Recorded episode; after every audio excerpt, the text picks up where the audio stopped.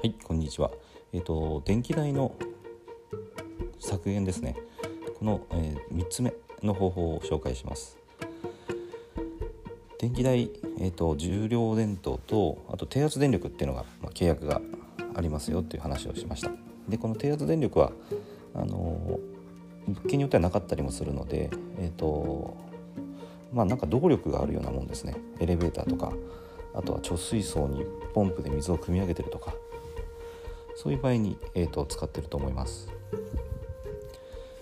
でこの低圧電力の電気代の削減方法なんですけども、えーと、まず低圧電力のその料金がどうなってるかっていうところからお話しします。で低圧電力っていうのは基本使用料ですね。基本料金プラスあの使った分電、えーと重量性な部分。になってます。で基本料金が何で決まるかっていうとこれブレーカーの容量で決まってます。でブレーカーの容量ってこれあのー、全ての機器を、まあ、フルパワーで使った時にも落ちないようなあの容量で通常は設定されてます。エレベーターとれから貯水槽に水を汲み上げるポンプとか浄化槽とかそういうものですね。だけど全ての機器があの同時にフルパワーで動いてるってことってほとんどなくてでもし、えーと、同時に高い負荷で動いたとしてもそれってすごく長い時間ではないんですよね。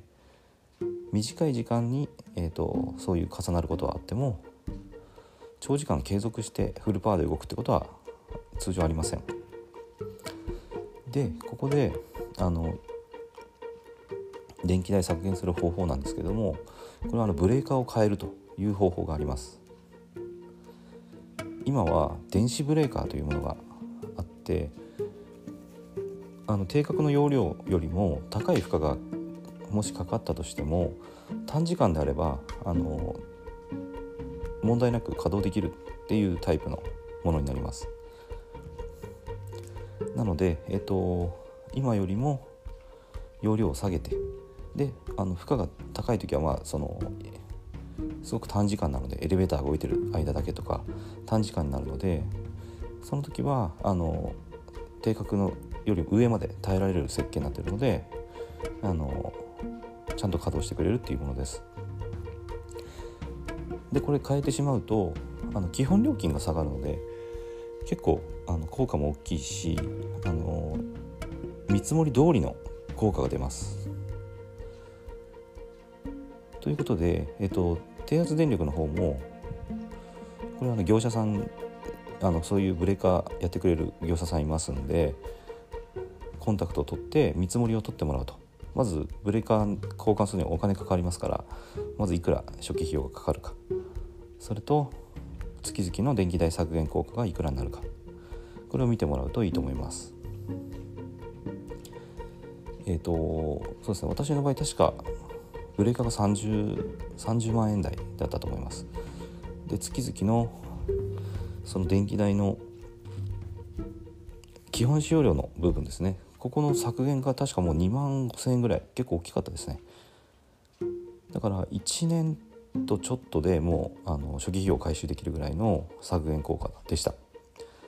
でそれがちゃんとあの、まあ、基本使用量なんであのアンペアの容量と基本使用量の関係ってこれもう見積もった通りになるのですごくあの予想した通りの効果が出てあの満足してます。なので、えっと、もし低圧電力契約がある場合には、えっと、検討してみてるといいと思います。で、まあ、やり方がわからない方は、えチャンネルの概要欄から LINE に登録して、えっと、私に相談していただければ、あの業者さん総務所を紹介することもできます。是非参考にしてみてください。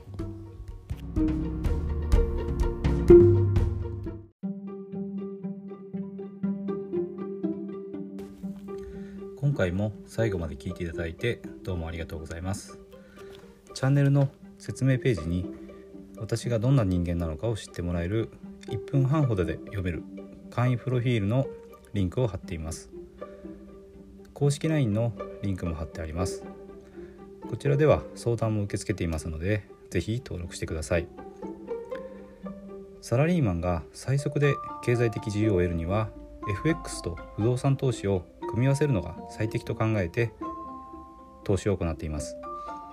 簡単に説明すると FX で少額の資金から複利の力で増やしていきある程度の資金ができたらその資金を使って不動産を良い条件で購入していくという作戦です。私が実際の経験から得た不動産投資と FX に関する役立つ情報を配信していきます。この配信がいいなと思ったら是非いいねやフォローをお願いします。ではまた次の放送でお会いしましょう。